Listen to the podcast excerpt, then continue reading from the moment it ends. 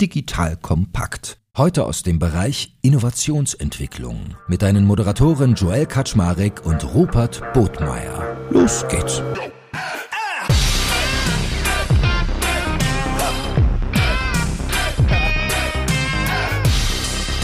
Hallo Leute, mein Name ist Joel Kaczmarek. Ich bin der Geschäftsführer von Digital Compact und meine Aufgabe ist es, ich muss immer innovativen, neuen, heißen Scheiß kennen und meine Nase immer in den Wind stecken, um zu wissen, was so Phase ist. Und wie kann man das besser tun, als mit seinem lieben Freund, dem guten Rupert Botmeier von Disruptive. Und wer hier eifrig zuhört, der hat schon mitgekriegt, Rupert und ich reden ja immer fleißig in letzter Zeit darüber, wie sieht eigentlich die Welt beyond Amazon aus? Also Amazon als ein Stellvertreter, der monopolhaft eine ganze Branche oder eigentlich sogar mehrere Branchen dominiert. Und das haben wir uns gefragt, okay, kann man da nicht eine kleine Reihe zu machen? Und wir sind jetzt mittlerweile schon in der dritten Folge, wo wir über das Thema reden.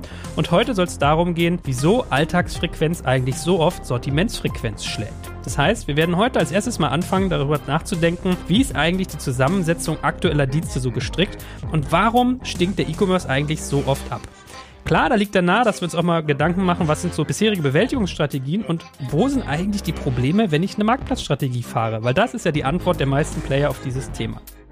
Dann kriegt ihr nach hinten raus alternative Lösungen geboten und natürlich fragen wir auch, wenn ich alternative Lösungen mir anschaue, brauche ich vielleicht auch andere KPIs, also andere Messpunkte. So, ich glaube, heute kann man sich also wieder auf viele neue, innovative, tolle Dinge freuen, die man auch praktisch anwenden kann. Und deswegen, lieber Rupert, freue ich mich, dass du wieder da bist. Moin, moin. Hi, Joel, ich freue mich auch wieder dabei zu sein. Nur für dich hole ich immer meine besten Intro-Speeches raus. Ich hoffe, du hast es gemerkt. Ah, das geht immer runter wie Öl, ne? Ich muss es ja dann immer wieder in Schleife hören.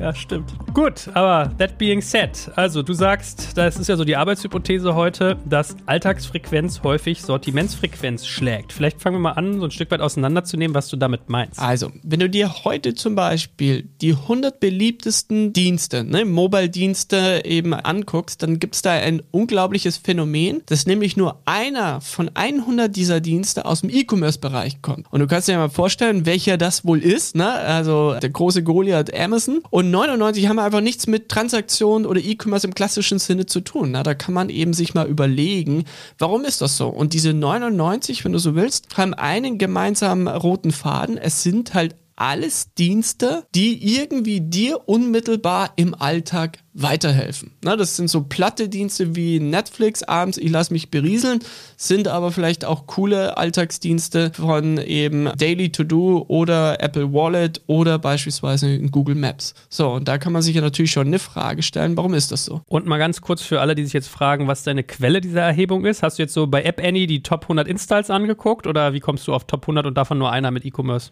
Genau, ich bin über App Annie gegangen und über diese klassischen Verkaufscharts, habe aber nie einzelne Zeiträume angeguckt, wie einzelne Tage, sondern immer mehrere Zeiträume, also zum Beispiel Jahr oder mehrere Monate oder Quartale und dort dann eben den Durchschnitt genommen. Okay, und 40 Prozent waren wahrscheinlich Kartenspiele oder Jump'n'Runs oder irgendwelche Form von Spielen. Ja, Spiele habe ich rausgenommen, ne? Also es ging halt schon wirklich um äh, klassische Alltagsdienste und weniger Zocken, Gaming etc. Okay. Auch Porno, alles draußen. Ja, ich bin in der iPhone-Welt, da gibt es kein Porno. Hier ist die Welt noch in Ordnung. Was? Ach so. Ja, dann. Ja, ich bin auch in der iPhone-Welt. Bei mir ist die Welt auch in Ordnung. Jetzt kommt ein kleiner Werbespot. Aufgepasst! Heute möchte ich dir unseren Partner Pendo vorstellen. Pendo ist eine All-in-One-Lösung für Produktanalyse, Produktentdeckung, In-App-Anleitungen und Session-Replays, damit du die Benutzererfahrung sowohl deiner KundInnen als auch der Mitarbeitenden deutlich verbessern kannst. Auf KundInnenseite kannst du also den Wert deines Produktes und die Nutzungsdauer maximieren. Dadurch werden deine NutzerInnen motiviert, mehr Produkte zu erwerben. Und für deine Mitarbeitenden wiederum wird die Produktivität gesteigert, indem die Nutzererfahrung von internen oder externen digitalen Tools erleichtert wird, um diese dann auch effektiver zu nutzen. Wenn du also die User Experience in deinem Business steigern möchtest, solltest du unbedingt mal bei Pendo vorbeischauen. Unter digitalkompakt.de slash Pendo habe ich dir eine Weiterleitung eingerichtet, schreibt sich P-E-N-D-O und dort kannst du das Ganze sogar einfach mal gratis testen. Und alle Infos findest du wie immer auch auf unserer Sponsorenseite unter digitalkompakt.de slash Sponsoren. Werbung Ende. Gut, und nur ein E-Commercer, also auch kein Zalando, kein ASOS, kein Wish, kein weiß ich nicht was. Nein. Nicht mal Wish, wo ich gedacht hätte, müsste doch auch so ein Amazon-eskes. Nee, aber äh, ich meine, da schließt sich ja eine Frage bei dir an. Warum ist das so? Na, warum stinkt denn der E-Commerce so ab? Na, und ich meine, lass es uns näher anschauen, äh, Joel. Warum ist da zum Beispiel auch kein Zalando dabei? Und der Grund ist simpel und einfach, ne? Lass es uns direkt vergleichen und einfach ein Google Maps nehmen und das einfach in Zalando gegenüberstellen. Und dann hat halt einfach ein Google Maps sechs Reizpunkte am Tag, wo sie dir halt weiterhelfen können. Ne, das ist so klassische Fragen, wie komme ich von A nach B, wo soll ich heute Mittag essen, wo ist überhaupt B? Ne? Und deswegen, das ist halt der Grund, warum sie auf deinem Home-Bildschirm eigentlich immer auf der ersten Seite sind und zwar eigentlich so, dass du wahrscheinlich relativ einfach zugreifen kannst und dass es äh, mit deinem Finger leicht erreichbar ist. Und wenn du da im Vergleich dazu nimmst ein Zalando, dann haben die laut deren letzten Geschäftsquartalergebnis vier Reizpunkte im Jahr, die sie setzen. Ne? Weil das ist in etwa die Kauffrequenz, die halt Leute haben, weil sie sagen, ich brauche einen neuen Pulli oder ich kann meine Hose nicht mehr sehen oder ich brauche eine neue Jacke. Und das ist halt dann einfach der Grund, warum die halt auf dein Smartphone tendenziell vielleicht eher auf Seite 3 oder in einem Ordner platziert sind. Und solange du das Thema halt nicht irgendwie löst, äh, wird es halt nicht besser. Und dann wird halt der E-Commerce nie irgendwo da in diese Top 100 digitalen Dienste, die Leute halt permanent nutzen, reinkommen. Ne? Und da kann man sich ja auch fragen, wie kann ich denn mehr Reizpunkte setzen. Aber ist deine These jetzt, dass die aktuellen Anbieter quasi nicht die richtigen Reize setzen, dass das Tool, dass die Produkte nicht richtig konfiguriert sind oder dass einfach Shopping insgesamt nichts unter den Top 100 zu suchen hat, dass das quasi eine zu kleine Berührungspunkte pro Tag hat? Weil eigentlich hätte ich gedacht, dass Shopping so gefühlt die Hälfte der Leute täglich tut. Ja, aber es verteilt sich, ne? Du shoppst ja nicht permanent das Gleiche, ne? Also wer kauft denn fünfmal in der Woche Mode ein? Macht ja keiner. Das ist sozusagen, das Shopping verteilt sich auf viele Themen und das, wo du wirklich, jetzt sage ich mal sowas wie Alltagsshopping hast, das ist halt klassischer Lebensmitteleinkauf. Da hast du das vielleicht, ne? Aber nicht bei einem Zalando oder bei einem About You auch nicht bei einem Wish, selbst nicht mal bei einem Amazon. Und mir geht es halt wirklich darum, na, also wie kann ich in Kontakt mit den Kunden bleiben, selbst wenn sie eigentlich nichts kaufen möchten. Weil wenn du sozusagen im Alltag stattfindest, dann haben die dich als Marke, als Unternehmen halt immer wieder auf dem Schirm und wenn sich dann eben eine Kaufentscheidung anbahnt, dann bist du halt derjenige, der halt einem sofort eben im Hinterkopf irgendwie aufpinkt, wenn es halt darum geht, wenn sich eine Kaufentscheidung anbahnt. Und das, was jetzt heute der E-Commerce macht, die meinen natürlich, na, wir haben eine Lösung auf dieses ganze Problem, nämlich noch mehr Sortimente. Und das ist ja eigentlich der Grund, warum ja alle heute ein Marktplatzmodell ausrollen, damit halt ein Zalando nicht vier Reizpunkte im Jahr setzen kann, sondern sagen wir mal vier Reizpunkte im Monat. Ne? Und deswegen nehmen sie noch Bademode auf, Socken, Boxershorts, also auch Alltagsmodeartikel, die du einfach ein bisschen mit einer höheren Frequenz brauchst. Und ein Amazon ist im Grunde das Unternehmen, das das ganze Modell mit Abstand auf die Spitze treibt, weil die es tatsächlich schaffen, sowas wie einen Reizpunkt am Tag zu setzen, weil sie allein in Deutschland über 250 Millionen Artikel anbieten. Nur in Deutschland 250 Millionen musst du mal geben. Das heißt also, dass sie nicht sagen, ich zeig dir jetzt den nächsten Pulli, den du irgendwie willst, weil deinen alten kannst du mir sehen, sondern du brauchst auch eine Büroklammer, einen Tacker und dann vielleicht irgendwie noch einen Bleistift, ne? Und das findest du halt alles bei einem Amazon. Und das ist halt der Grund, warum die diese Sortimente so unglaublich ausrollen und das ist auch im Grunde dieses kleine nette Anekdote von dem ähm, Jeff Bezos, dass er mal angeblich auf eine Serviette gezeichnet hat, dieser ewige Kreislauf aus Sortiment und Preis. Da geht es eigentlich um nichts anderes als Alltagsfrequenz. Nur ich glaube, dass sozusagen eine Sortiment Auswahl so auszubauen, bis du irgendwann mal den Status einer Alltagsfrequenz schaffst, ist halt totaler Wahnsinn, ne? Und außer Amazon schafft es halt keiner. Es schafft ein Zalando nicht, es schafft ein Wish nicht, weil niemand es schafft, ein so breites, unglaubliches Sortiment anzubieten, dass du theoretisch einen Reizpunkt am Tag setzen kannst. So, und jetzt habe ich ja in meiner liebevoll gemachten Anmoderation für dich gesagt, wir fangen als erstes mal an, die Zusammensetzung der aktuellen Dienste anzuschauen und dann, warum der E-Commerce so abstinkt. Vielleicht gehen wir auf den ersten Punkt nochmal vertieft ein. Also, ist es wirklich nur das, was du gerade gesagt hast, dass so ein Amazon einfach die Tiefe und die Breite hat, dass du sagen kannst, okay, ich habe so viele Berührungspunkte, deswegen kann ich da mitspielen. Und wenn jetzt mal den Vergleich aufmachen, was ist denn sonst die Zusammensetzung der Dienste, die bei uns performen in den Top 100? Also grundsätzlich ist es ja so, deswegen gehen ja auch Dienste wie Zalando immer mehr auch auf Inspiration ein. Ne? Also dass du sozusagen wegkommst von ich brauche hin zu ich lasse mich jetzt mal berieseln. Ne? Das sind ja im Grunde die Trends, die ja auch so ein bisschen in About You immer mehr versucht eben drauf zu spielen. Also das geht in diese Richtung, mehr stattzufinden, höhere Öffnungsraten zu haben, höhere Frequenzraten und eben bei der Zusammensetzung die Dienste, die das halt wirklich machen, die konzentrieren sich alle ausnahmslos eben wirklich auf klassische Alltagsfragen. Google Maps ist das mit Abstand beste, ultimativste Beispiel. Mehr Alltagsfragen wie ein klassisches Google Maps kannst du eigentlich nicht beantworten. So, und da stellt sich halt so eine Frage, ein Anschluss, wenn die Dienste, die besonders intensiv genutzt werden, die besonders prominent sind, die vor allem den Leuten halt ständig irgendwo im Mindset rumschwerfen, Dienste sind, die im Alltag stattfinden und Alltagslösungen anbieten, stellt sich halt die nächste Frage, welche Alltagslösungen können halt E-Commerce-Player stattfinden, um eben im Wettbewerb der austauschbaren Sortimente, weil das ist ja eigentlich der Clou dahinter, ne? Weil heute bieten ja alle eigentlich im Grunde das Gleiche an. Und du guckst dann eigentlich nur noch, wer hat es verfügbar, wer liefert es besonders schnell oder wer liefert es besonders günstig oder wo habe ich es mir so bequem und easy alles eingerichtet, tendenziell Amazon und gehe deswegen automatisch immer dahin. So, und diesen entweder harten Wettbewerb der Austauschbarkeit oder diesen absoluten harten Wettbewerb der faulen Loyalität, nenne ich es mal, den musst du ja irgendwo durchbrechen.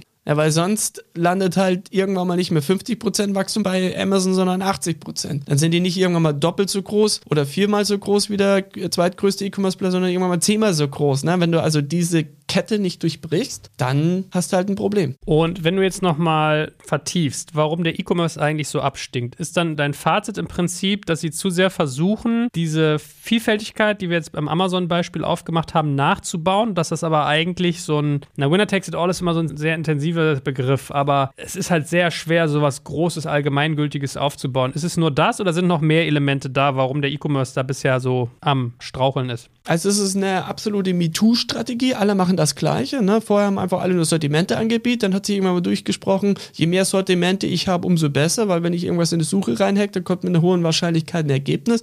Wenn die Leute irgendwas bei Google reinhacken, kommt wieder mit sehr hoher Wahrscheinlichkeit ein Ergebnis von mir. So, und jetzt halt bauen sozusagen alle dieses Modell nach, was ein Amazon im Grunde als Vorreiter war, die das mit Abstand am konsequentesten, größten und radikalsten halt einfach ausgerollt haben. Und ich kann dir auch einmal kurz erklären, warum das so logisch war aus der klassischen Handelsdenke, ne? Weil wenn du zum Beispiel ein Obi nimmst, na, dann ist der Klassiker, dass du zu einem Obi reingehst, weil du irgendwelche Alltagsgegenstände wieder brauchst. Nägel sind mir ausgegangen, irgendwelche Wandfarbe etc. Also so eher Artikel, die auf eine hohe Frequenz aufbauen. Ne? Und ich sage dir, niemand bei Obi findet das Geschäft mit Nägelschrauben geil. Es ich garantiere es dir, ne? Es ist kleinteilig, es ist dünnmarschig, es braucht scheiße viel Fläche, ne? Egal ob im Lager oder eben im Baumarkt selber und du verdienst eigentlich überhaupt nichts dran, beziehungsweise musst echt richtig viel abverkaufen, damit sich das irgendwo lohnt. Und trotzdem machen sie es. Und der einzige Grund, warum sie es machen, es ist heute der einzige Grund oder Hebel, den sie haben, dass Leute immer wieder in den Baumarkt gehen. Lass sagen, einmal im Monat. Und sie machen diesen ganzen Hackmack deswegen, damit, wenn du dann einmal in den Baumarkt reingehst und dann vielleicht doch diese größere Kaufentscheidung hast, wie neuer Rasenmäher, Grill oder meinetwegen Motorsäge, weißt du, dann ist das der einzige, den, den sie heute haben, um diesen großen, hochmaschigen Kauf abzusichern.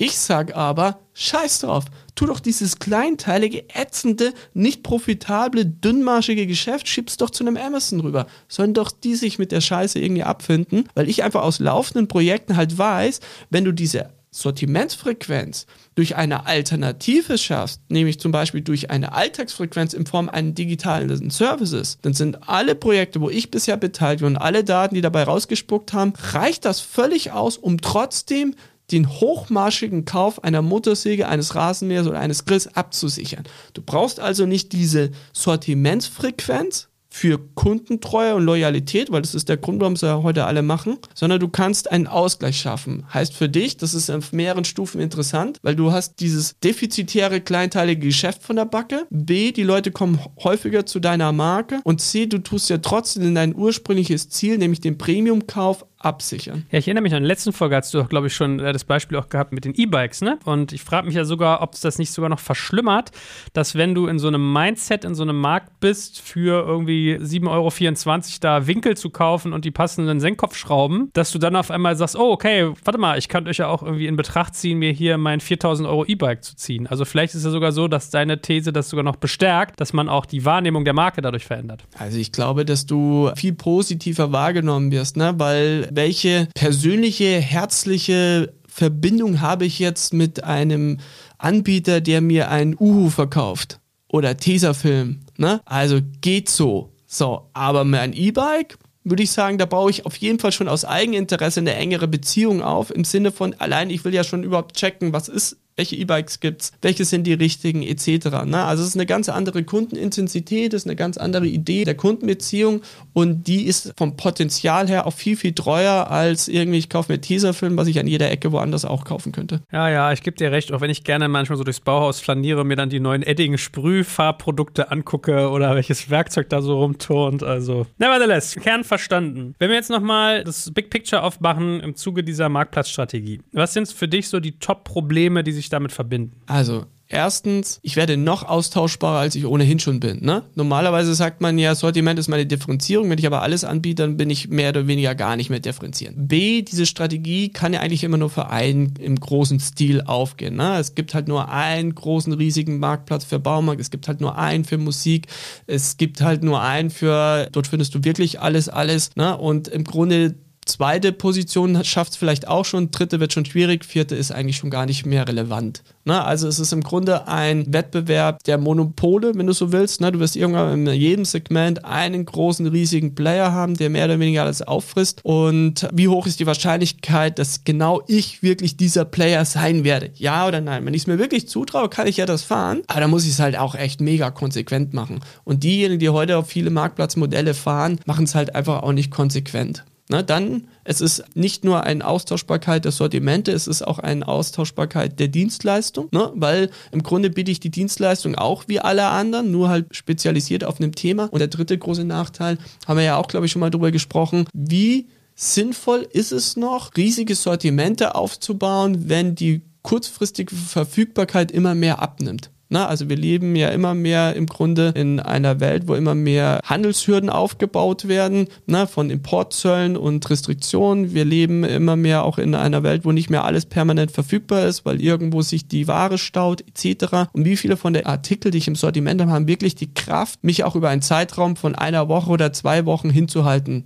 Na, also wie viele Artikel gibt es, wo ich sage, ist nicht da, kommt erst in zwei Wochen, stresst mich nicht, kaufe ich trotzdem? Oder sind es dann nicht tendenziell Artikel? Ja, dann halt nicht. So wichtig ist mir halt dann auch nicht. So, und das sind so drei Säulen, wo ich sage, so das Marktplatzmodell kann auch echt krass nach hinten losgehen. Gut, dann ist ja die spannende Frage, die jetzt viele Hörerinnen und Hörer im Ohr haben, die dir zuhören. Was sind denn Alternativen? Also wir haben ja beim letzten Mal ja schon gesagt, ich muss bei der Kern-DNA im Idealfall anfangen. Ne? Und das heißt also, der Kern, haben wir ja auch damals gesagt, bei einem Obi ist ja zum Beispiel eben das Thema Garten. Ne? Da kann ich ja erstmal gut anfangen und dort von mich aus dann eben starten, wie können Alltagsdienste rund um das Thema Garten irgendwie ausschauen. Und wir hatten ja damals bei Obi, da war ein Projekt, an dem ich mitgewirkt habe, ging es darum, um einen digitalen Gartenpflegeplaner. Ne? Also das heißt, jeder hat eben einen Garten und vielleicht sind hinter einem Garten gewisse Ziele von eben, ich möchte einen mit vielen Sträuchern, ich möchte einen mit irgendwelchen Obstplantagen, ich möchte einen englischen Garten. Dann ist gleichzeitig irgendwo auch abhängig von dem, wo ich eben wohne und lebe. Ne? In Rheinland ist es heißer, äh, von München ist es regnerischer, im Norden ist es windiger etc.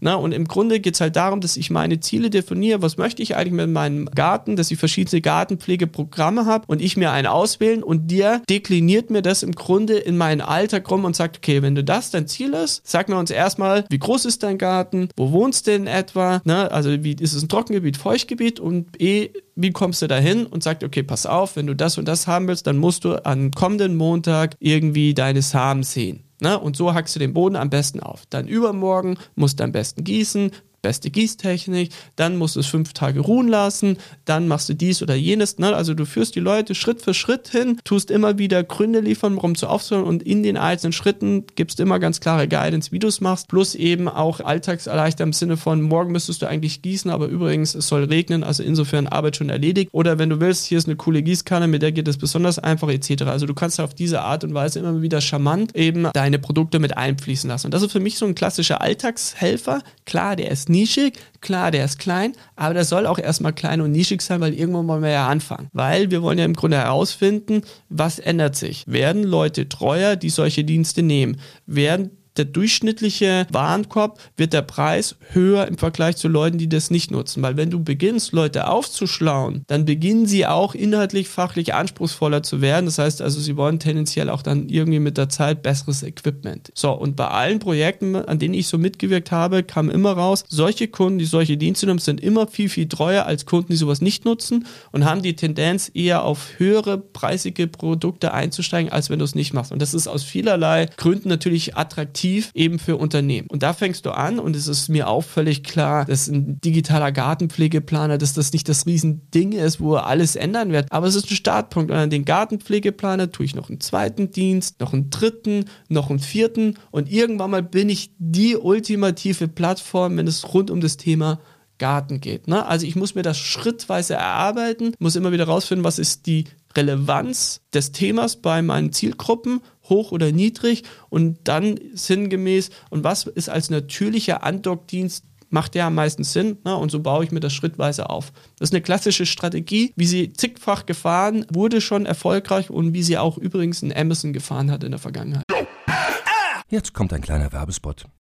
Aufgepasst! Bist du auf der Suche nach einem Profi, der für dich komplexe Geodaten sinnvoll integriert und sie auf interaktiven Karten visualisiert? Dann möchte ich dir unseren Partner Nucubator vorstellen. Das Ziel vom Nucubator-Team ist es, dich bei der Prozessdigitalisierung zu unterstützen und aus den ganzen täglich anfallenden Geodaten einen echten, nutzerfreundlichen Mehrwert zu schaffen. Dabei geht Nucubator ganz besonders auf deine Anforderungen ein, um die Software zu bauen, die deine USPs digital widerspiegelt und den NutzerInnen der Software den größtmöglichen Nutzen liefert. Und um das für möglichst viele Betriebssysteme, Geräte und Anwendungsfälle umzusetzen, setzt das Nucubator-Team auf etablierte Webtechnologien, mit denen sie schnelle und effiziente Anwendungen für Desktop und mobile Geräte entwickeln. Geodatenvisualisierung ist für Unternehmen in vielen verschiedenen Branchen relevant, zum Beispiel auch in den Bereichen Tourismus, Logistik und im Außendienst. So wurde zum Beispiel bereits ein digitales Smart Farming Tool für die Agrarwirtschaft gebaut, mit dem Satellitenbilder, Wetterdaten und Standortdaten interaktiv verarbeitet werden. Nucubator baut dabei nicht nur Kartenlösungen, sondern entwickelt für dich maßgeschneiderte Webanwendungen und Apps. Wenn du also einen Partner suchst, der deinen bestehenden USP ins digitale Zeitalter hebt, dann schau doch einfach bei Nucubator vorbei. Ich habe dir unter digitalkompakt.de slash Nucubator, schreibt sich mit C, eine Weiterleitung eingerichtet. Und wie immer findest du alle Infos auch auf unserer Sponsorenseite unter digitalkompakt.de slash Sponsoren. Werbung Ende. Na, ich meine, wir haben ja hier auch mal diesen schönen Satz schon zitiert: Get big, get specialized or get out. Also, ich höre raus, man hat da so einen Spezialisierungspart. Also, das eine, was für mich noch mitschwingt, ist Servicegedanke. Also, dass man auch nach dem Kauf hinaus drauf quasi achtet, den Kunden, die Kundin zu bespielen. Oder ich habe dieser Tage das schöne neue Buzzword Content Commerce gehört, dass man quasi auf Content-Basis eigentlich sein eigenes Commerce-Modell noch weiter befeuert und weiter versucht, diese Wiederkäufe hinzukriegen, die Kundenzutreue und so weiter und so fort. Habe ich da so drei Strömungen zusammen zusammengeführt, die deinem Gedankengut entsprechen? Oder fehlt noch was oder war es schon wieder zu viel des Guten? Nö, das trifft schon ziemlich gut, wobei ich immer bei Content Commerce sehr, sehr vorsichtig finde, weil die Leute dann halt in der Regel verstehen, ich mache platt irgendwelche Artikel etc., sondern würde ich eher sagen Alltagscontent und eben wirklich einfach den Fokus wirklich eher auf Services und weniger auf Content. Ne? Also wirklich zu sagen, was ist das Problem, mit was schlagen sich Leute heute täglich rum innerhalb meiner Zielgruppe und was bräuchten sie eigentlich, um ihnen da das Leben zu erleichtern. So, das wäre für mich der Fokus und dann kriege ich im Grunde einen höheren Customer Lifetime Value, ich kriege eine höhere Kundenfrequenz, ich kriege mehr Engagement und in dem Sinne dann auch höhere Kundentreue. Ja, es, es resoniert etwas bei mir, weil wir haben dieser Tage auch, wir haben den nächsten Kundenworkshop wahrscheinlich, wo es irgendwie so um den Bereich Baby geht. Und ich finde, bei Babys ist es auch so, wenn du ein Kind kriegst, hast du ja so eine Kaskade an Überlegungen, die du anstellst. Also irgendwann fängst du an, du brauchst vielleicht einen Kinderwagen, bevor du das machst. Wahrscheinlich arbeitest du dich geistig so durch die Räume durch. Erstmal muss ich das Nest bauen, also brauche ich wahrscheinlich erstmal ein Bettchen, eine Wiege, einen Wickeltisch, vielleicht irgendwie noch einen Schaukelstuhl, wo ich drin stillen kann. Dann brauche ich ein Stillkissen, dann brauche ich die Klamotten, dann brauche ich die Windeln. Vielleicht brauche ich einen Windelmülleimer, haben wir uns zum Beispiel relativ früh gefragt und die haben uns damals im Babyladen einen Vogel gezeigt und so weiter und so fort. Also da ging es mir auch so und ich finde, das kann man ja zum Beispiel auch bei Podcasts wunderbar bespielen, dass du sagst, zu dem Zeitpunkt, wo sowas erfahrungsgemäß auftaucht und ich glaube, es geht in fast jedem Segment. Also Thoman war schon ein paar Mal Beispiel bei uns im Podcast, wenn du sagst, du lernst Musikinstrument, dann wirst du auch sagen, alles klar, äh, jetzt hast du irgendwie Fingergriffe hingekriegt, jetzt brauchst du vielleicht mal ein Plektron für deine Gitarre. Das ist jetzt ein Cent-Artikel, aber mal als Beispiel, ne? Oder oben diese komischen Dinger, wo man die Bänder mit so abdrehen kann, dass man nicht die Hände mal so weit bewegen muss. Ich weiß gar nicht mehr, wie die heißen, die haben so einen ganz komischen Namen. Kasanos, ach egal, muss mir mal jemand kommentieren oder den Podcast. Aber ich, also wenn ich dich so richtig verstehe, kriegt man schon ein Gefühl raus, also am Ende des Tages musst du sozusagen näher ran, wo der Kunde ist, was für Probleme der hat, womit er sich beschäftigt, welche Fragen der sich stellt. Ich finde, das Thema mit Baby ist ein ganz, ganz super tolles Thema, weil wir haben ja auch zwei kleine Kiddies und wir müssen ja auch irgendwo unsere Kinderklamotten herziehen, wobei wir es tendenziell wirklich auch eher mal viel, viel mehr gebraucht machen und äh, das einkaufen. Nichtsdestotrotz, nimm doch mal einen klassischen Online-Shop da. Warum wächst dieser Online-Shop eigentlich nicht mit meinen Kindern mit? Warum kann ich dort nicht ein Familienprofil anlegen, zu sagen, wir sind ein Vier-Personen-Haushalt, wir haben zwei Jungs, die sind die und dieses Alter, allein andere Ansprache wäre möglich. Zum Beispiel, das ist so robust, es kann problemlos dann an den kleinen Bruder weitervererbt werden. Ne? Das wäre für mich eine Ansprache. Oder zum Beispiel, wir haben ja in einem Online-Shop auch für Kinderklamotten immer noch die Schuhgröße von vor zwei Jahren angezeigt bekommen. Als würde der Online-Shop davon ausgehen, dass wir einen Lilliputaner als Sohn haben, der nicht mehr wächst, weißt du? Wo ich das sage so, warum kriege ich da nicht irgendwie Hinweise im Sinne, hey, übrigens, du hast doch die und die Größe mal gekauft und nach einer klassischen Wachstumstabelle könnte es eigentlich sein, dass der Schuh schon viel zu klein ist für dein Kind. Die überprüft das mal. Nicht, dass der irgendwann mal solche Krallen kriegt wie eine Krähe, ne, weil irgendwie der Schuh seit drei Monaten schon viel zu klein ist und der Kleine das halt irgendwie noch nicht ausdrücken kann oder denkt vielleicht auch, das ist normal, ne? Lauter solche Geschichten, ne? Also warum wächst der Online-Shop nicht mit meinen Kindern mit? Von Klamottengröße, Schuhgröße etc. Warum kriege ich nicht die automatischen Hinweise? Wenn ich Geschwister habe, warum kriege ich da nicht Packages, Bundles? Warum nimmt mir der Shop nicht Dinge ab, weil ich als Eltern ein paar tausend Dinge auf dem Schirm haben müsste? Ist mir unbegreiflich. So ein verschenktes Potenzial und das kannst du auf jede Branche ausrollen. Ja, was ich ja gelernt habe in dem ganzen Bereich Family Commerce ist, dass die Läden immer nur am ersten Kind verdienen. Also ich glaube, die haben geistig das zweite Kind oft schon abgeschrieben und vielleicht könnte man aber genau mit solchen Maßnahmen das wieder reinholen. Und ich muss gerade so zurückdenken, ich hatte mal hier Martin Schierer, den CEO von MyToys auch im Podcast, der hat irgendwie erzählt, dass es bei MyToys zum Beispiel auch so exklusive Editionen gibt, was ich relativ cool finde. Also du kriegst dann da meinetwegen dein Lego Super Mario Set, was es halt in den anderen Läden nicht gibt. Also diesen einen Parcours, ich weiß nicht, ob du dies kennst, diese, ich meine, wir spielen es nicht, aber ich finde es eigentlich ganz anschaulich, ja. Dann kannst du im Laden kaufst du dir irgendwie den Bowser-Parcours bei allen anderen. Ja, und bei MyToys könntest du dann vielleicht auch noch so die Unterwasserwelt kriegen oder so eine Späßchen, ja. Das heißt, ich finde, wenn man da dann noch so, wie soll man sagen, Spezialisierung draufpackt, dass es so Exklusivität gibt oder auch Personalisierung. Also meine Frau hat zum Beispiel gerade von Mepal so einen Müsli-Becher to go bestellt, wo man dann auf den Deckel oben den Namen von dem Kind irgendwie und ein Bild mit drauf lasern lassen kann. Und das hat sich eine Freundin von ihr gewünscht, so, ne? Also das wären so, aber gut, jetzt schweife ich ab. Eigentlich bist du der Experte hier. Also ich finde das auch super, aber der Schwachpunkt bei der MyToys-Strategie ist halt, dass es trotzdem eine Sortimentstrategie bleibt. Das stimmt. Na, und wie viele Exklusivdeals kriege ich denn hin, sodass ich in der Summe der Exklusivdeals eine Relevanz erreiche, die wirklich differenzierend ist? Weil es ist ja jetzt nicht so, dass jeder bei MyToys, der da drauf geht, automatisch Super Mario Lego sucht, sondern das ist ja schon wieder Leute, die Lego suchen und dann explizit noch Mario und die müssen dann auch noch plakativ kommuniziert bekommen, hey, hier gibt es sogar ein super, super krasses Geschichte, weil wir nur etwas haben, was wo es sonst nirgendwo anders gibt. So. Und selbst das ist ja auch nicht allen wichtig. Also, wo setze ich halt an? Ich finde immer beim Sortiment, das ist, glaube ich, das, was geistig mit Abstand am stärksten bei vielen Händlern einfach endlich mal fallen muss, dass ich im Jahr 2021 ich mich eigentlich kaum noch über Sortimente differenzieren kann. Das ging eine ganz lange Zeit gut vor allem als noch lokale Verfügbarkeit wichtig war, wo es auch noch nicht diese Verfügbarkeitspreis- und Sortimentstransparenz gibt. Aber mit der Geschichte hat es einfach massiv an Bedeutung verloren. Vielleicht noch eine nette, lustige Anekdote. Ich habe gestern mit meinem besten Freund telefoniert, nämlich über das Thema Lego. Vielleicht bin ich deswegen gerade auf dieses Beispiel gekommen. Und der guckt immer hier diesen, der Held der Steine bei YouTube, ne? Und das ist so sein Hero. Und ich sage, nee, ich finde den Typen doof. Und dann sagt er, warum? Dann sage ich so, naja, weil der sich irgendwie immer so kleine Nischenaspekte an Lego raussucht, an großartigen Lego-Sets und sich aufregt. Zum Beispiel, welche Farbe die Lego-Teile auf der Innenseite haben, die kein Mensch sieht. Oder dass es so teuer ist. So, und dann kam eine Preisdiskussion. Dann meinte er so, ja, aber Lego ist ja auch unverschämt teuer. Ich sag so, ja, aber warum? Ich meine, da ist irgendwie eine Produktleistung drin, also Produktion, dann ist eine Designleistung, eine Erklärleistung, eine Vermarktungsleistung, Lizenzleistung und so. Hm. Dann meinte er, ja, aber wenn du es mal durchrechnest, was kosten die Steine der Produktion und was irgendwie ist da noch an Designfaktor drin? Also eigentlich kostet es dann 20 Euro und du verkaufst es für 50. Also, ey, das ist schon ganz schön viel Marge. Und dann meinte ich zu ihm also, hey, du darfst mit mir nicht über Preise reden, du bist Apple-Käufer. Also Apple ist der Inbegriff der zu teuren Preise für ein normales Produkt, ja? Das musst du doch wissen. Meinte er, ja, aber nein, das ist aber irgendwie, Apple hat 30% Marge, Lego 50 und es sind fucking Plastiksteine. Dann meinte ich zu ihm, ich sag so, naja, aber guck mal, vielleicht ist der Unterschied zwischen dir und mir, dass die Wahrnehmung der Marke bei mir von Lego viel eher so das ist, was so ein Louis Vuitton oder ein Apple bei anderen auch geschafft haben, nämlich, dass sie als krass wertig, als krass wertvoll, als kreativ, als magisch wahrgenommen werden, während du das einfach nur fucking Plastiksteine findest. Dann meinte er, ja, hast du recht. Genau so ist das. Und das ist so ein bisschen die lange Hinleitung gewesen zu meiner Frage noch zu dem Thema alternative Lösungsstrategien. Wie wichtig, wenn ich das mache, was du gerade vorschlägst, ist denn dann auch der Faktor Brand? Ich glaube, der wird immer wichtiger und der ist eigentlich fast schon äh, mittlerweile kriegsentscheidend. Ich muss einfach heute mit meiner Marke, ne, das heißt, Händler müssen überhaupt erst zur Marke werden. Das sind sie in vielen Teilen gar nicht, weil sie überhaupt nicht wie eine Marke agieren. Vor allem muss ich einfach, ähnlich wie eine Marke, klar für etwas stehen. Ich muss wirklich richtig klar für etwas stehen. Und selbst wenn es eher nischiger ist, Hauptsache ich stehe für etwas klar, als dass ich für alles aber nichts richtig stehe. Ne? Das ist eigentlich die größte Gefahr, die du heute hast, weil dann bist du in einem absoluten ausraubenden Wettbewerb, der halt einfach irgendwo heftig ist.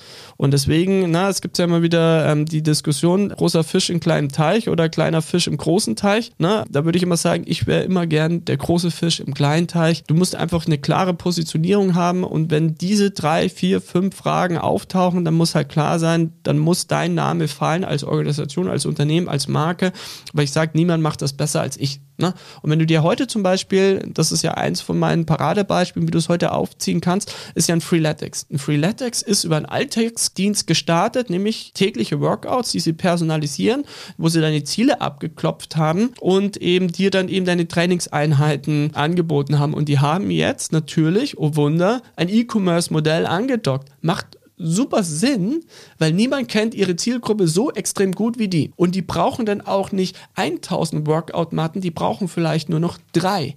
Die brauchen auch nicht tausende verschiedenen Handeln, sondern die wissen ja, was für Trainings die Leute machen. Sie wissen auch, was für Trainings sie denen empfehlen. Die brauchen vielleicht acht unterschiedliche Handelarten. Na, und das ist eigentlich im Grunde die große Chance, wenn du über Alltagsrelevanz kommst, weil du es schaffst, mit weniger Sortiment relevanter zu sein als mit großem Sortiment. Weil du es schaffst, mit weniger Sortiment mehr zu verdienen als mit einem großen und breiten Sortiment, weil du viel profitabler sein kannst, weil du mehr über die Menge gehst als über die Vielfalt und dann eben spezialisiert auf die Probleme der Leute eben sie vielleicht auch allein schon wegen der Bequemlichkeit, weil ich rufe eh jeden Tag Freeletics auf, dann halt diesen einen oder anderen Artikel vielleicht mitnehmen, selbst wenn sie wissen, der ist eigentlich im Verhältnis zu teuer. Dafür ist er aber genau richtig und relevant und passt zu dem, was ich ohnehin mache. Na, also so dieses Apple-Poliertuch-Phänomen, wo du 25 Euro für ein Poliertuch zahlst, obwohl das Ding eigentlich keine 2 Euro wert ist. Aber es ist einfach so ein Mitnahmeartikel und wenn du eh schon 3000 Euro für dein MacBook Pro hinlatzt und wenn du eh schon alle Dienste hast, dann steckst du das halt einfach noch mit ein, was im Verhältnis zum Einkauf eigentlich wieder günstig ist, auch wenn es absolut völlig teuer ist. Ne? psychologisches Verfahren, aber nichtsdestotrotz, ne, das sind für mich Modelle der Zukunft. Solche Modelle werden es immer schaffen, ein hochprofitables E-Commerce-Modell zu führen, weil ihnen gehört der Kundenkontakt. Niemand kennt diesen Kundenkontakt so gut wie sie selber und sie müssen nicht über eben Marktplatzmodelle riesige Sortimente aufbauen, um relevant zu sein, sondern sie sind schon relevant und darauf basierend bauen sie Sortimente auf. Finde ich viel schlauer. Wie ist es denn eigentlich mit dem Thema Influencer? Um nochmal vielleicht nach hinten raus, bevor wir gleich noch über KPIs sprechen, mal den Blick in die Zukunft zu wagen. Weil es gibt ja durchaus den einen oder anderen, der sagt, das wird sozusagen ein sehr, sehr relevanter Faktor, der aufkommt. Ich glaube, wir hatten auch schon mal hier Dwayne The Rock Johnson im Podcast als Gespräch mit irgendwie 250 fucking Millionen Followern. Das ist ja insane. Und die Liste kannst du ja fortsetzen, noch und nöcher. Also ich glaube, viele Deutsche kennen die gar nicht manchmal, die in den USA halt richtig riesig, so Zendaya oder sowas mit 120 Millionen und so, ne? Das ist so crazy. 22 oder sowas in dem Dreh und äh, hat einen dreistelligen Millionenbetrag an Menschen hinter sich. Also werden Gesichter, werden Menschen vielleicht auch nochmal umso mehr ein Faktor, wenn du sagst, es geht darum, Touchpoints, tägliche Touchpoints im Leben der Menschen zu haben. Die will man ja eigentlich nicht irgendwie mit einem kalten Dienst haben, sondern vielleicht im besten Fall, ja, der The Rock, der hat mir jetzt hier sein Laufshirt und seinen Kopfhörer empfohlen. Und ach, der Handel hat er jetzt auch. So, weißt du, was ich meine? Also, ich glaube, dass das enorm helfen kann, ist für mich kein Muss. Aber wenn du zum Beispiel Adidas anguckst, dann läuft heute deren Amerika-Geschäft eins zu eins genau so, wie du sagst. Die kaufen sich die Influencer schlechthin in eben im Sport ein. Ne? Ich glaube, bei Adidas ist Kane West, wenn ich das richtig im Kopf habe, ne? und verticken dann darüber im großen Stil halt dann ihre Sneaker und nutzen die Brand von diesen Leuten und eben die Reichweite dieser Leute. Umgedreht ist natürlich direkt das Problem, dass sich da andockt, dass du massiv abhängig wirst von den Leuten. Ne? Und irgendwann mal bist du sozusagen auf Goodwill von den Leuten da irgendwo angewiesen. Meine Idee wäre eher zu sagen, wie können wir unsere Organisation eher wie ein Influencer denken? Denken, unabhängig davon, dass wir irgendwie dritte Influencer brauchen. Weißt du, wie ich meine? Also, dass wir sozusagen so einen positiven Impact auf den Alltag der Leute haben und dadurch einfach einen gewissen Einfluss, und zwar einen positiven Einfluss haben, dass wir unsere Organisation eher nach Influencer-Prinzipien denken, aufbauen, kommunizieren und ausrollen, so dass wir nicht von dritten Influencern abhängig werden. Ne? So würde ich eher strategisch an die Sache rangehen, aber grundsätzlich, ne, wenn du da schlaue Deals machen kannst, hilft das immer, auf jeden Fall. Und wenn Dritte Reichweite haben, die mehr Glaubwürdigkeit haben, hilft das natürlich auch. Wenn du mich aber persönlich fragst, ich bin ja kein so ein großer Fan von dem ganzen Influencer-Thema als Mensch und als Person, ne? also wo sich Leute im Grunde ein bisschen verkaufen für Themen, wo sie im schlimmsten Fall nicht mal dahinter stehen. Es gibt für mich Influencer-Deals, die machen total Sinn und die auch hart kuratieren. Ne? Wenn du jetzt zum Beispiel eine Pamela Reif nennst, die hat eine unglaubliche Reichweite, die hat einen unglaublichen Fokus auf Körper, Körperkult und fitter Körper. Die würde niemals ähm, irgendwas annehmen, was nicht auf dieses Thema halt einzahlt. Ne? Und dadurch wird sie auch eine gewisse Weise in Ticken auch glaubwürdig, wenn sie dann mal was empfiehlt. Das muss aber dann schon irgendwie zusammenpassen. Aber ich bin ja kein persönlicher Fan von Influencern an sich. Für mich ist das mehr oder weniger eine Kastration irgendwie des Kapitalismus ne, umgemünzt. Aber das ist meine persönliche Meinung. Ne? Ich würde immer gucken, wie kriege ich eine Organisation aufgebaut, die nach Influencer-Prinzipien funktioniert, aber über den Mehrwert und positiv kommt und als Organisation so funktioniert und weniger zu sagen, ah, ich kaufe mir jetzt irgendwie für teures Geld Influencer ein und dann läuft's. Naja, sagen wir es mal so rum. Ich habe auch so meine Momente, wo ich mich frage, warum irgendwie ein The Rock, den ich menschlich so von dem, von, also die Personenmarke, wie sie virtuell wirkt, toll finde oder sympathisch finde, warum der für Energy Drinks wirbt, warum der irgendwie äh, Whisky, nee, nee, äh, hier Tequila verkauft, warum der zu Weihnachten irgendwie Eis-Sonderedition macht. Also als wenn der Typ sich da irgendwie einen Eisbecher so mit Crumble, weiß ich nicht was reinhaut, ja, aber anyway. Ey, hör auf, du. Ja. Bastian Schweinsteiger, ne? Typ, der wirklich auf Ernährung und Körper achten musste, macht Werbung für Beefy, Chips, ne? Oliver Kahn macht Wetten für Sportwetten, also schwierig, ne? Ja. Na gut, aber okay, ich verleite dich hier zum Abschweifen. Sorry, heute ist es mal eine Talking-Folge. Letzter Punkt, wir wollten ja auch noch über KPIs reden. Also, wenn man das, was du gerade gesagt hast, nämlich nah im Alltag der Nutzer sein, gar nicht so sehr das Größenrennen mitfahren, sondern genau diese Geschichten machen, die wir gerade gesagt haben, fahren will, was für Kennzahlen muss ich mir dann eigentlich angucken? Diese Art des Denkens und der Strategie hat eine ziemlich krasse Folge und nämlich, dass die Conversion Rate an Bedeutung verlieren wird. Ne? Das ist ja heute das Maß aller Dinge. Ne? Du misst im Grunde deinen Traffic auf deiner Seite, setzt sie im Verhältnis zu den Einkäufen und es ergibt eine Conversion und je besser, umso besser läuft dein E-Commerce-Modell und profitabler bist du. Wenn du allerdings auf Engagement Engagement gehst und auf Alltagsfrequenz, dann wird deine Conversion zwangsläufig in den Keller schießen. Zwangsläufig, weil Leute häufiger zu dir kommen, ohne mit der Absicht etwas zu kaufen, wodurch zwangsläufig die Conversion leiden wird. Das ist im Grunde ein klassisches Phänomen, was ja schon mal gab, ganz früher in 2009, als Onlinehandel noch in den Kinderschuhen lag, da war ja alles Kost per Order. Also im Durchschnitt müssen alle Orders im Grunde profitabel sein und ich kann nur dann eine Marketingkampagne eigentlich abliefern, wenn sie meine Bestellung direkt profitabel gemacht. Alle haben so gearbeitet. Und dann gab es ein Zalando,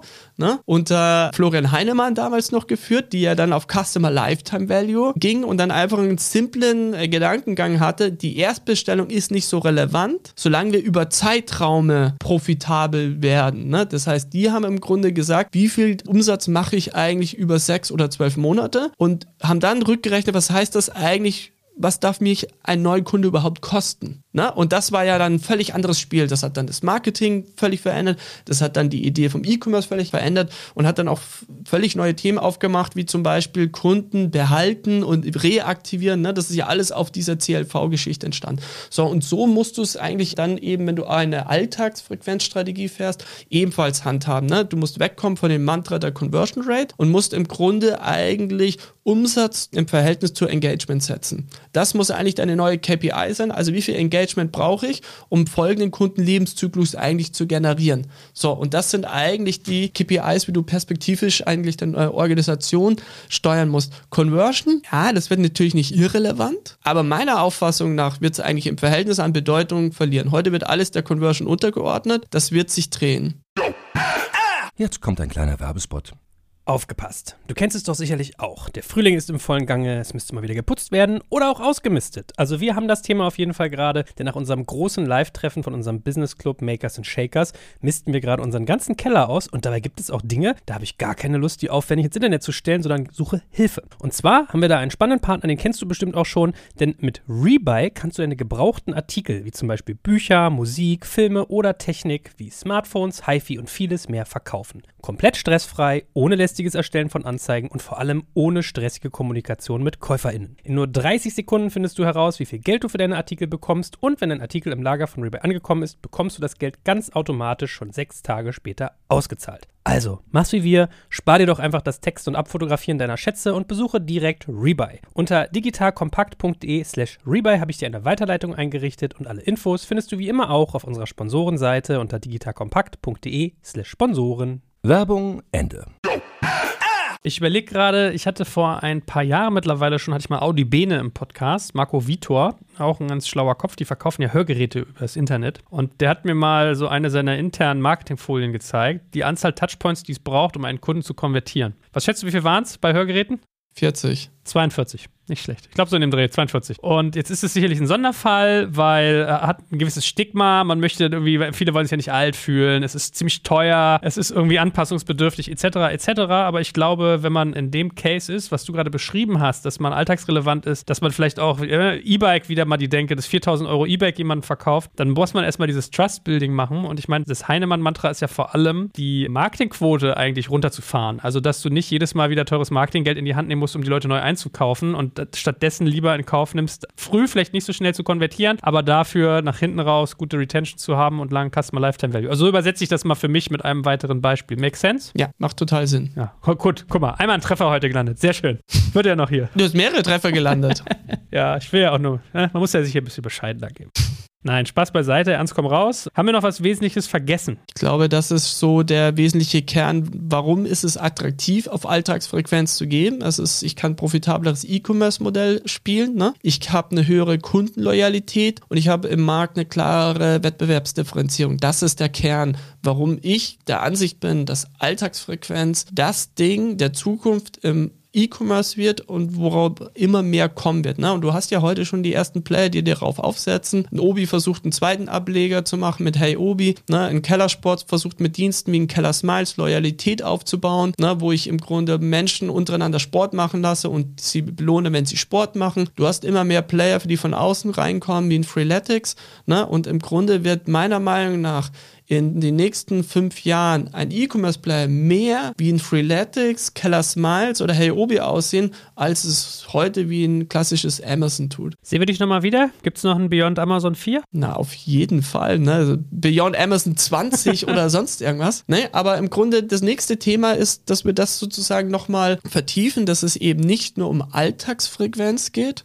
sondern da hängt im Grunde direkt noch ein zweites Thema mit dran, nämlich Relevanz. Na, ohne Relevanz kein Alltag, keine Frequenz. Wie erzeuge ich Relevanz? Worauf kommt es darauf an, eben Relevanz wirklich zu erzeugen? Wo und wie muss ich danach schürfen? Wie können Dienste aussehen, die auf Relevanz gehen? Was unterscheidet es sich zu den klassischen Strategien, die du heute fährst, gerade im E-Commerce? Wie sehen solche Dienste im Detail aus und warum ist das so wichtig, das so zu machen? Sehr gut. Darauf freue ich mich, lieber Rupert, und dann sage ich bis zum nächsten Mal. Ich freue mich auch. Bis dann, Joel. Danke fürs Zuhören beim Digital Kompakt Podcast. Du merkst, hier ziehst du massig Wissen für dich und dein Unternehmen heraus. Wenn du mit uns noch erfolgreicher werden möchtest, abonniere uns auf den gängigen Podcast-Plattformen. Und hey, je größer wir werden, desto mehr Menschen können wir helfen. Also erzähl doch auch deinen Kolleginnen und Kollegen von uns. Bis zum nächsten Mal.